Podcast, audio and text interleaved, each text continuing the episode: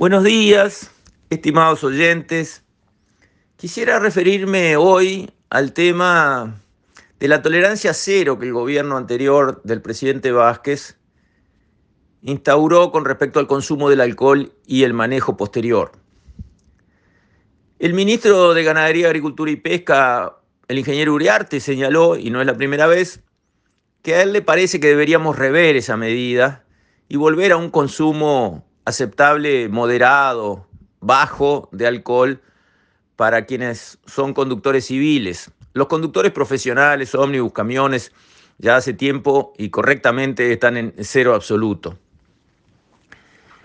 Richard Reed, el sindicalista del sector de la bebida, le salió al cruce al ministro con palabras duras, diciéndole de ninguna manera, eso es populismo, lo cual me llamó un poco la atención porque en general ese líder sindical merece atención en sus presentaciones. Tiene mucho sentido común, tiene mucha sensatez. Lamentable en este caso no lo puedo acompañar y estoy en total acuerdo con el ministro Ugarte. Y analicemos la cuestión. El alcohol es una droga, una droga peligrosa, que genera los mismos efectos a nivel de la persona y de la sociedad que las drogas que queremos combatir, como la pasta base. ¿El alcohol puede generar adicción? Sí. Cuando genera adicción puede generar daños físicos en la persona, por supuesto. Las personas alcohólicas caen en cirrosis, o sea, su hígado se deshace y entran en una serie de problemas médicos graves, complicados, que los pueden llevar a la muerte. Además, socialmente, la persona alcohólica puede ser fácilmente víctima de arrebatos, en el sentido de decir, la persona pierde el control de sus actos, puede entrar en pelea, puede golpear a su pareja, eh, puede llegar a cometer crímenes bajo la influencia del alcohol. Todo eso está probado y conocido. O sea, el alcohol como droga tiene los mismos aspectos negativos que reconocemos en otras drogas contra las cuales llevamos un combate frontal. La diferencia es que el alcohol es legal para los mayores de 18 años y eso creo que ha sido una buena decisión en las épocas en que el alcohol estaba prohibido, como en la época de la ley seca en los Estados Unidos. Lo que sucedió fue lo que sucede con las otras drogas que estamos combatiendo a punta de pistola. Se generaron mafias que acumularon cantidades increíbles de dinero, un poder enorme, un poder de fuego, un poder político, un poder monetario, con lo cual complicaron a las autoridades y finalmente generaron baños de sangre por controles de territorio, etcétera, y fue muy difícil resolver la situación. Y finalmente eso se resolvió legalizando el alcohol y se terminaron las mafias, porque si uno puede ir a comprar en un bar y pagar su alcohol, ¿dónde está la mafia que hace el gran negocio atrás? Se cobra impuestos, se hace una distribución, hay márgenes, hay marcas, adiós, terminó el problema. Entonces, Acá no estamos frente a un combate a la droga por sus efectos nocivos en la persona y su salud o en la sociedad y, digamos, el núcleo que le rodea. No estamos hablando de eso. No vemos una campaña del gobierno que no me parecería mal diciendo cuidado con el consumo excesivo del alcohol, eh, si se encuentra en una situación de dependencia, recurra a un centro de salud para buscar un plan de desintoxicación. No veo una campaña sanitaria en contra del alcohol. Acá lo que está, y de lo que está en discusión, es una campaña para bajar el consumo del alcohol en caso de manejo. Si usted quiere tomar en su casa y tener 2 eh, gramos por litro de alcohol en sangre, nadie le dice nada. En su casa está todo bien y me parece perfecto. El tema es si maneja. Entonces, cuando se apunta al tema alcohol y manejo, es porque se quiere evitar el número muy grande que tenemos en Uruguay de accidentes de automóvil.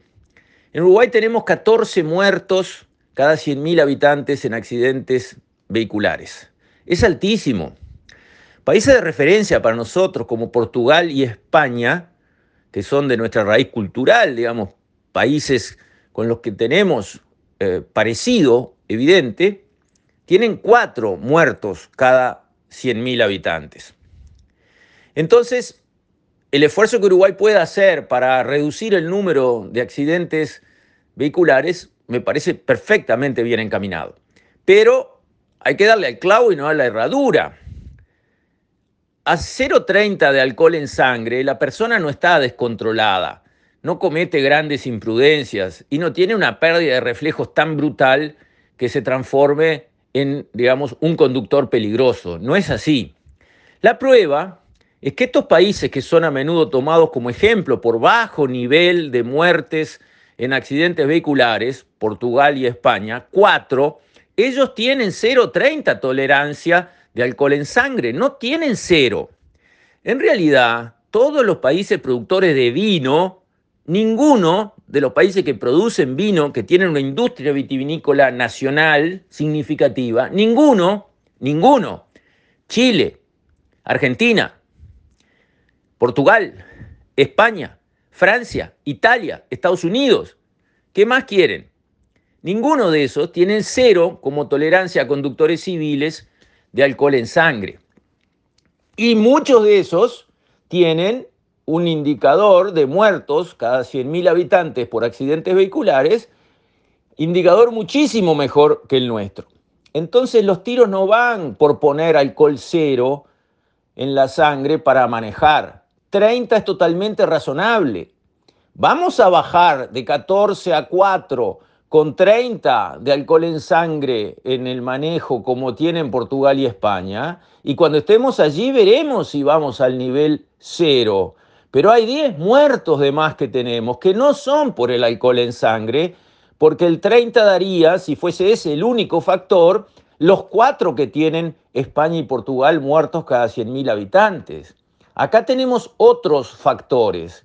Acá tenemos factores que hacen que manejar en nuestras calles y nuestras carreteras sea muy peligroso. Nuestras carreteras se cruzan entre sí, dos carreteras eh, importantes a nivel de la tierra. En el mundo eso no es así, son pasos a nivel todos. Cada carretera tiene su vehículo circulando a su velocidad normal y punto, no. Acá primero cruzábamos con un cartelito, después como se mataban como moscas, el cartelito lo sacamos y pusimos una rotonda cortada al medio. Entonces uno pasaba como flecha y el otro tenía que dar una vueltita, pero se la daban igual.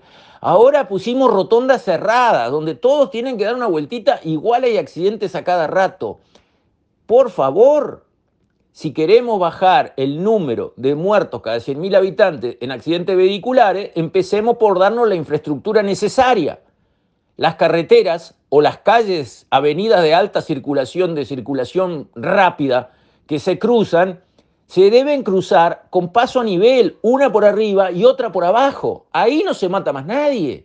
Pero si ponemos un semáforo que a veces anda y a veces no, y la gente a veces está distraída o no, y con eso tenemos que evitar que dos autos se choquen entre sí a alta velocidad y vienen los accidentes. ¿Y cómo se evitan esos accidentes? ¿Con cero grado de alcohol? No, con un paso a nivel, una por arriba, otra por abajo. ¿Tenemos hecho eso? No.